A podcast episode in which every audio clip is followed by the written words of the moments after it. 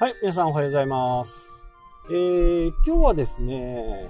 こうビジネスをうまくね、えー SNS とかを使ってやろうと思った時に、まあターゲット層にもね、えー寄ることは間違いないんですけど、やっぱり経営者の人がね、とか、個人事業主であったら代表者の方、そういう人たちが基本的にはね、決定権者ですよね。何か物を買ったりとか、サービスを受けようとか、そういった時には、大抵が、まあ経営者、代表者ですね。この方たちが決めるわけですよね。で、そこに向かって私たちは多分発信していかなきゃならない。で、そんな時に、まあ効率がいいのは、その人たちがやっているソーシャルメディアを使うことですよね。え年齢的に言うと、え Facebook なんかはね、え結構年配の方が多い。え40後半からね、60、場合によっては70歳までの人たちがね、え Facebook を見てたりする。で、で、Facebook のいいところっていうのは、そういう人たちに向けて、セグメントを行えるわけですよ。そういう人、まあ代表者とかね、えー決定権者の人に向けて広告が打てる。まあこれ結構非常にね、えー活用できる範囲が広いんですよね。まあもちろん広告ですから、押してもらったらね、広告代を払わなければならないですけど、ただ、闇雲にね、えー僕がちょいちょい言う、こう、チラシの、チラシを吸ってね、闇雲にばらまくよりは、よりね、効果的なはずなんですよね。もちろん、その中でもね、どんな人なのか、どんな会社なのか、まあ地域で言うならね、札幌市内なのか、市外なのかっていう、そういうセグメントもできますしね、日本なのか、日本じゃないとこなのかとか、そういったところまでしっかりこう範囲を指定できるっていうところがね、やっぱり Facebook のいいところなんですけど、最近こう Facebook の広告の審査が結構厳しくって、なかなかね、えーうまくいかない。せっかく広告作ったのにね、うまくいかない。でそういったこともね、考えておかなきゃならないんですけど、まあ、有効的なものはね、今は Facebook の広告を活用して、リストを取ったりね、自分のコンテンツを見てもらったり、そうすることがね、結構重要かなっていうふうにね、思います。闇雲にやるよりは、ある程度、こう、そういった広告を使って、私もね、多くの人を見てきてますけど、やっぱり上手い人って、広告を使いながら売り上げを上げて、その売り上げのパーセンテージ分また広告につぎ込むいう風な形がね、大体多いですね。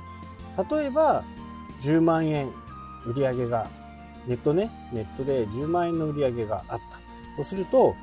3万、少なくて3万円。多い人だとね、10万円、そのまんま広告費に当てる人がいます。えーこれは物販とかではね、なかなかできないものなんですけど、インターネットならではのね、商売っていうのかな。まあ言い方は聞こえが悪いかもしれないけど、情報商材的なもの、自分がやってきた内容、コンテンツ、そういったものをまとめてね、パッケージで売ったりするという風な形の場合だと、これ永遠にできちゃうわけですよ。仕入れがないわけですから、もう一回商品を作ってしまえば、あとはそれをどれだけ売るかっていうだけなんで、10万円の売上分、10万円の広告費を入れることができる。そうすることによって、リストも取れる。場合によってはね、郵送をするような方法があります。郵送っていうとね、アナログ的ですけど、まあこれで所在地もわかるというね、なかなかハードルが高いかもしれないですけど、まあ所在地とかね、そういったものが分かれば、ダイレクトメールを送ったりね、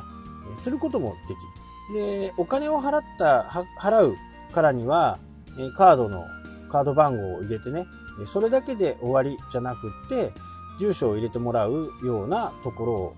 作ったり、あとは電話番号とかね、そういったものを本当に情報を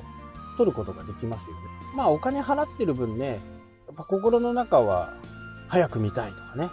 もうワクワクして止まらないとか、そんな感じな時時なんで、住所も平気で入れちゃうし、これがね、無料とかだと、やっぱり住所って、やっぱりハードルが高い。よくね、企業とかでやってますよね。これが欲しいんだったら、住所入れてください。でもそれ入れたところで必ずセールス来るし、まあ、断るのめんどくさいからやらない。欲しいことは欲しいけど、後からのこのめんどくささが、まあ、目に見えてわかるんで、やっぱりそういう PDF とかはね、受け取らないように形ですよね。なので、無料で販売するときにはね、本当にメールアドレス、名前ぐらいでね、処理して、そこからしっかり、まあ、聞こえは悪いかもしれないですけど、教育をしていく。で、こんなコンテンツはありますよ。こんなコンテンツもありますよっていう風な形でね、少しずつこう信頼関係を築いていくようにしていって次の商品を売るようにしていくのがね、一番いいのかなと思いますけど、そうなった場合ね、えー、Facebook がちょっとメインになってしまってますけど、広告費をね、入れるのも、それだけセグメントができれば、本当にね、有効的に使えるというわけですよね。まあ、広告の審査がちょっと厳しくなってきてますけど、えー、Google とかね、Yahoo に広告を出すより、まあ、相当簡単にね、設定はできます。え、やっぱり Yahoo、Google 系はね、え、しっかりこう、キーワードをドーンとたくさん入れといて、そこから少しずつね、絞っていくっていう形になるんで、まあ、闇雲にやってもうまくいかない。でもその分、Facebook の場合はね、セグメントがしっかりしてるんで、代表者、社長だけとかね、そういう人たちだけに向けて、札幌市内だけとかね、まあ、ちょっとそこには誤差がありますけど、そういう風な形でね、できるのが Facebook。まあ、Google もね、地域とかエリアとかはね、絞れる、細かく絞れるんですけど、ただ、反応がない、まあ、ずっとね、貼り付かなきゃならないっていうところがね、ちょっと面倒かなっていう。初めの設定とかをね、覚えるまでが結構大変なんで、まあ、Facebook の広告をね、やれるといいの。例えば、Facebook ページでね、この動画はよく見られたとか、この動画は、このテキストはよく見られたとか、動画とか、ね、テキストとかね、そういったもの。そこに広告費を入れることはね、比較的簡単なんですよ。もう、Facebook ページを運営している方だったらわかると思いますけど、投稿したところの下にね、もうボタンがありますよね。そのボタンをペチッと押すだけです。それだけでね、広告が出来上がる。まあ、セグメントとかはね、ちょっと複雑になるかもしれないですけど、一度やってしまうとそんなに難しいものではないんで、えそうやってリストを増やしていく方法がありますよっていう話。え明日もね、ちょっと Facebook のことでお話をしたいと思います。それではまた。したっけ？